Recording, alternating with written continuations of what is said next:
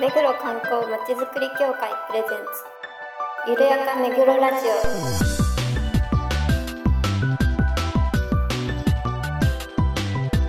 この番組は目黒に関することをゲストを交えてゆるやかにお届けする観光トークバラエティです。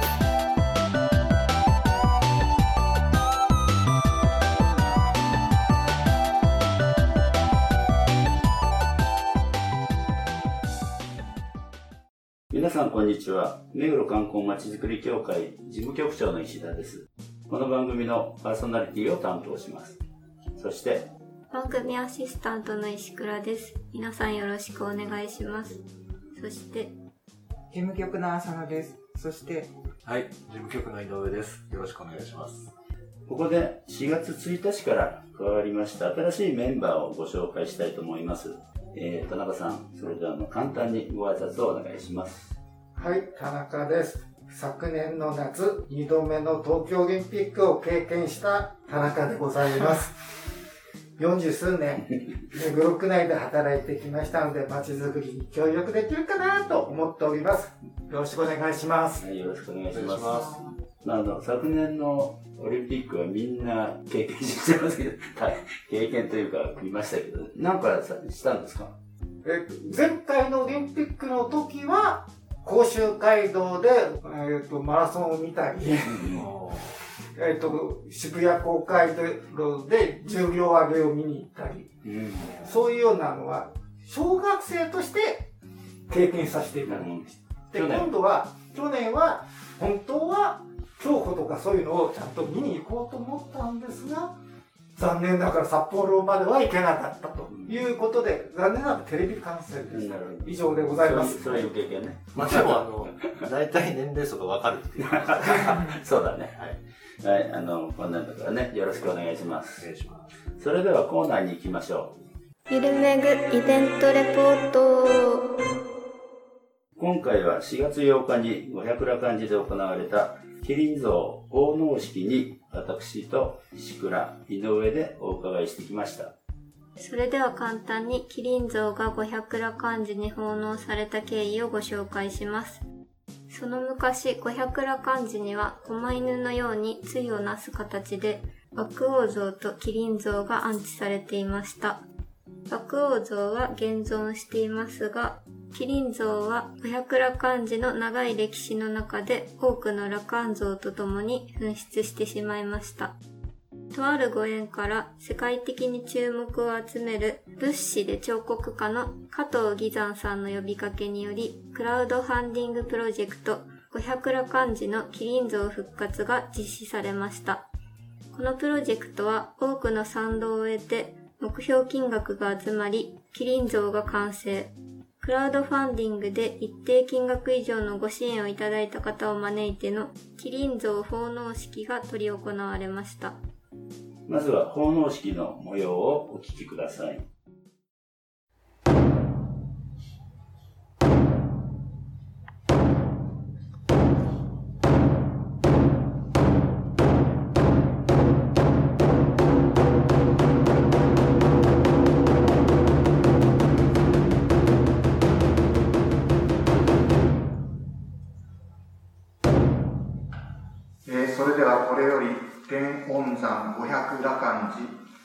麒麟像奉納式を始めます。これより開天法要を行います。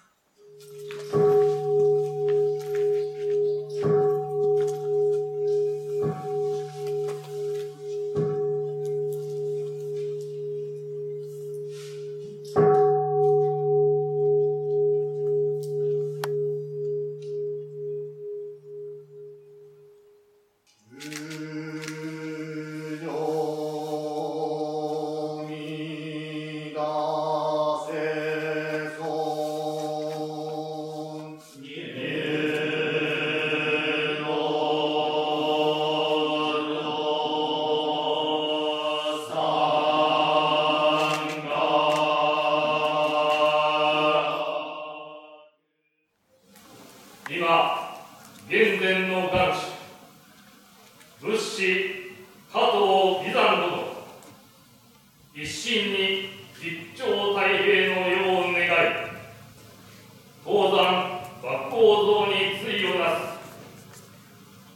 像一体を造立し、ここに法安線と発する。住職挨拶天恩山五百羅漢寺住職無垢品修正承認お願いいたします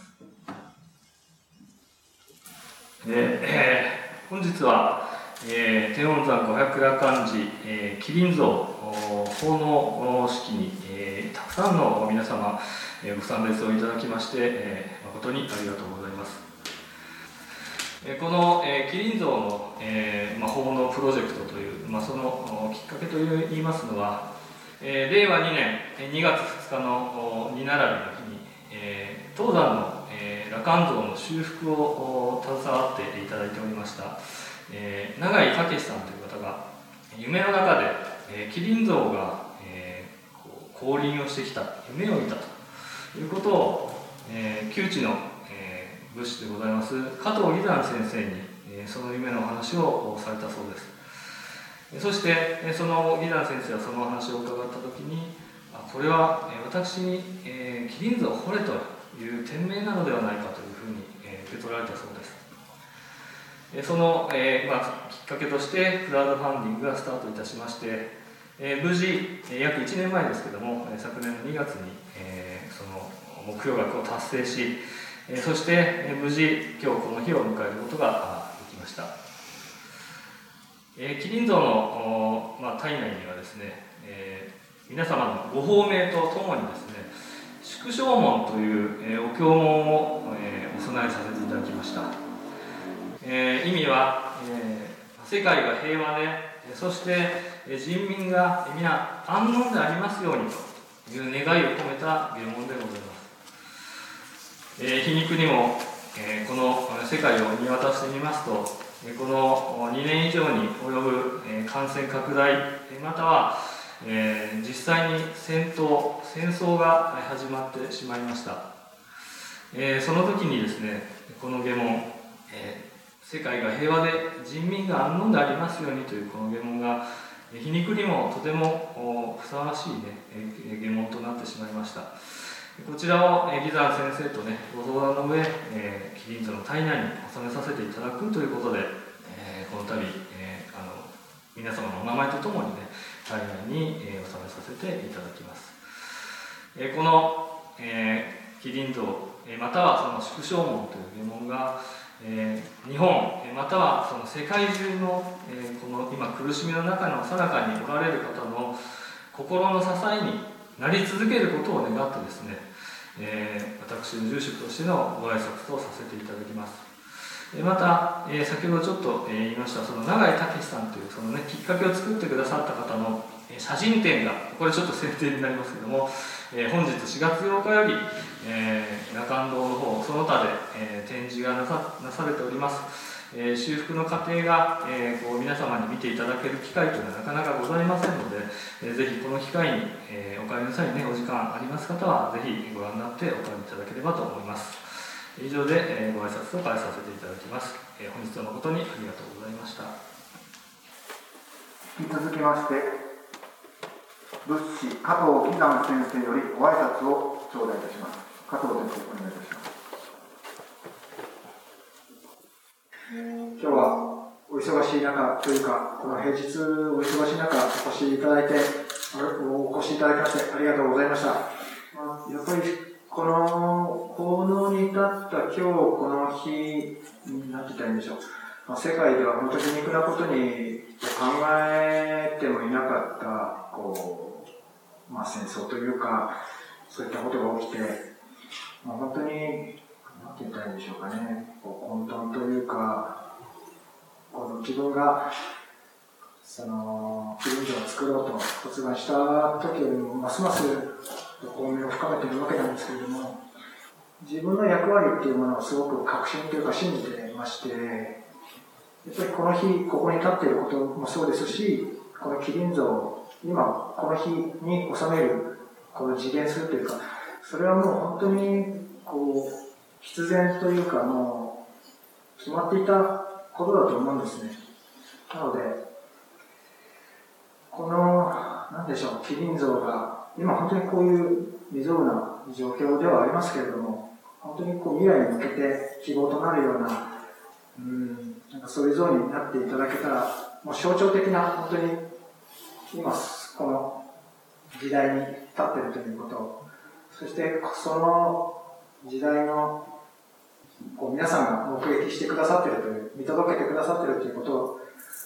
なんかそこを深くこう自覚というか、感謝し、まあ、これからも自分を精進してまいりますので、どうぞよろしくお願いいたします。あの、本当に今日はありがとうございました。文章がめちゃくちゃですいませんでした。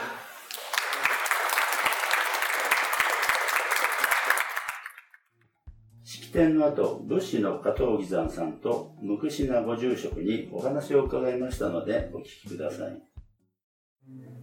あの昨日まで手直しされてたというお話をお聞きしました。はい。あのどういった思いが入っていらっしゃるんですかね？そうですね、思い。えっ、ー、と、やっぱり、そのコロナで奉納が伸び伸びになって、まあその、なんて言ったらいいんでしょうかね。まあそのコロナによっても、やっぱり世の中が混乱してたり、いろんな、こう、それまでの常識が通用しなくなったり、なんかそれで、まあそうした中で作っていたんですけれども、それでこの、えー、っと、令和4年の4月8日、奉納が決まって、ますますその、例えばロシアのそういうウクライナ侵攻とか、まあ、本当に、なんて言ったらいいんでしょうかね。本当にキリンっていうのはやっぱり平和の世の中をあの象徴する随従でもあるので、なんて言ったらいいんでしょうかね。この今まさにこう現れるべき象徴的な随従だなっていうふうに思いながら何か、なんかそういうこう天の示唆というかなんかそういうものを感じながらあの仕上げてましたね。あのこれ、うん、あの公開されて写真撮影皆さん可能だっていうお話聞きました。皆さんどうあの感じてほしいとかございましたら。そうですね。やっぱりうん、やっぱりこういう世の中であるからこそ、こう、希望であったりとか、未来に対してのこう光であったりとか、なんかそういったものを見てほしいなと思いますね。この像の中に。うん、あの、なんかキリンって想像してたらもっと怖い顔してるのかなと思ったら、ええ、すごく優しい表情にも見えるんですけど、うん、なんかそういうこだわりというかなんかそういうのは。そうえっ、ー、とこだわりというかあの大体こうなんだろう日本の竜とかキリンとかでやっぱりこう決まったこうお顔とかあるんですけれども、まあ、今回やっぱりこうそういう決まりきったお顔とか形とかではなくてやっぱりこう自分が彫るには彫るならやっぱり自分らしさみたいなものっていうものは考えましたね。だから全くこう昔からある麒麟像とか昔からある竜であるとかにとらわれずに一度、まあ、そういったものをあのちょっとニュートラルにしてはい。でやっぱりこう、まあ、随従、まあ、竜とか麒麟とかこういう、まあ、怖いお顔はしてるんですけれども、うん、なんかそこは少し意識しましたね。その希望であるとか光であるとかっていうことは意識していたのではい。なるほど。そういうことなんですね。わ、かりました。はい。ありがとうございました、ありがとうございました。ありがとうございました大役お疲れ様です。あいいとんでもないです。全然あの緊張したんですけど初めての経験だったので、私自身、ね、はいあの手探りで。すごくいいご用でしたよ。あそうですか。えー、それは良かった。そう言っていただけると。そういう手応えいやいや手応えというかそういう感想って普通送料でいただくことないですからそうですか法事の時に檀家さんに「ああいうことです」なんて言われないで、ね、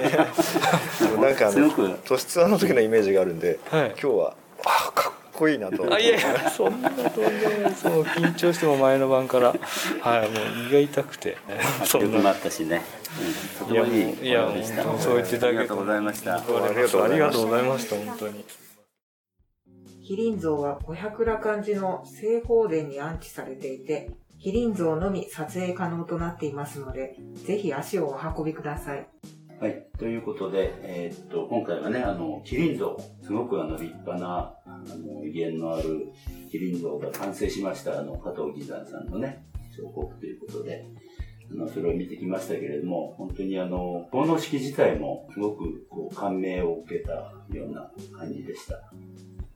井上さん行って、録画もしてきましたけれども、どんな感じでした？そうですね、あの、もともとある爆豪像と対をなしてっていうことなので、うんうん。あの、それに合ってるというか、なんか2体並ぶとなおさらいいんだろうなっていうような出来上がりだっていうのが気がそうですね。五百羅漢寺の裏にあの神社があって、そこの狛犬みたいにね、こう、対をなして収まっていたということなんですけれども、キリンって聞いて、今田さんは何か考えるところありますか？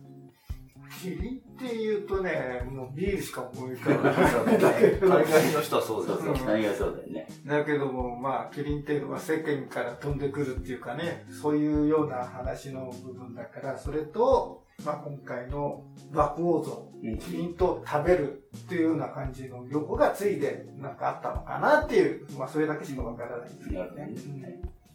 浅野さんはなんか思うとこありますか？キリン。撮影した画像を見て、うんうんうん、なんか想像以上に筋肉ムキムキだなって思って、すごい生命力、うん、もう本当無駄のないあのフォルムっていうか、あかっこいいなと思いました。本当にね、はい、かっこいいんですね、本当。志倉さんは立ち会ってどうでした？ああいったお寺の奉納式典に参加したのが初めてだったので、うん、参加というか私はずっと撮影してたんですけど、こんな雰囲気なんだなって、すごい厳粛なムードで。で、あの、キリンがすごい迫力で近くで見ると、なんか、イメージよりちっちゃいなって正直思ったんですけど、近くで見たらすごい綺麗な顔をして、角もすごい細かく彫ってあって、あの、爆王像と並んでる姿を見たいなって思いました。ね、本当にね。特に、キリンってあの、すごく優しいんですって。だから、虫を踏みつけないように、足を土につけないんだ。だ常に飛んでるっていう、浮いてるっていうことのようですね。またあの、本当にね、奉納式が良くて、無口なご住職の声がね、また迫力あって、すごく良かったんですね。あの、いい変幻法要ということで、シャンとなった感じがしました。どうもありがとうございました。はい、あの、五百羅漢寺の式でした。で、ここであの、少し PR にもなりますけれども、えー、都市伝説ツアーズ in 目黒シーズン4、3月でね、完結しましたけれども、今そのメイキングを順次配信しているところです。はい。その感じはどんな作りになってるんですか？そうですね、あの、まあ、作りというか、まあ、あの、いつこもね、市川、なんですか、メディアプランナーの市川さんが、うんうん、個人的にとって、あの、作ってくれてる個人的に。あの、なかなかそういうロケ現場の裏側で、うん、あの、見ること、機会が少ないと思うので、ぜひ、ああ、こういうふうに、和気あいあいとというか、うん、あの、その場で話し合って、なんか作ってってんだなっていうのは、ちょっと見ていただくと、また違った見方がしていただけるんじゃない？そうですね。ご覧になった方からのコメント見てもね、こんな人数いるんですねとかね、和気あいややってる様子が伺えて嬉しいですみたいなね、コメントいただけてありがたいです。田中さんはメイキングは見ましたか？キング、あの、都市伝説のところは、第4話 ?1 話？って言っていうのか。うん、目黒川のところのは見させていただきました。それ以外のところのはね、ちょっとまだ。目黒川は違う。なんか最後。最後。本編の最後本編の最後ね、第6話。どうでした？見て。なかなかあの、良かったですよ。あの、ちょっと視点として、今までないような感じをちょっと取り上げてたかなと思っていました。ね、今後もね、続けていきたいと思いますけど。浅野さんは、どっか見た？メイキングは見てないんですけど、うんうん、あの、あのメイキングを見るのが好きなので、あの、思わぬ人柄がポロッと出てくるようなこう編集されてない生の姿を見て。それはね怖いんだよ そうですね。ちょっとこれから見るの楽しみにしてます、はい、石倉さんは何かありますか？都市伝説は。見てねえな特にないです。後でお仕置きだ。はい。じゃあ、あの、見た上で、次回ぐらいのゆるめぐで感想をお聞きしました。はい、そんなことで、あの、まだね、いくつかメイキング配信しますので。そうですね。値付けとかステッカーもまだ残ってると。そうだよね。うん。機会があれば、立ち寄ってぜひぜひね、あの、値付けとっても可愛いので、ぜひ、あの、お寺さんに行っていただいてください。よろしくお願いします。もう一つ PR です。じゃあ、浅野さんお願いします。2020年夏季東京オリンピック・パラリンピックのエンブレムを手掛けた所浅野さん作成の当協会ロゴを生かしたデザインのグッズを発売しています。トートバッグは1つ990円。会員の方は770円でご購入いただけます。サコッシュは販売価格770円。会員の方は550円でお買い求めいただけます。インターネットからもお申し込みいただけますので、皆さんどうぞご購入ください。数に限りはない数に限りは。そんな売れないです。はい、以上です。番組では皆さんのご感想、ご要望をお待ちしています。メールアドレス、ゆるめぐ、アットマーク、めぐろ、ハイフン、観光ドットコムまでお送りください。それではまた次回まで。さよなら。さよなら。失礼します。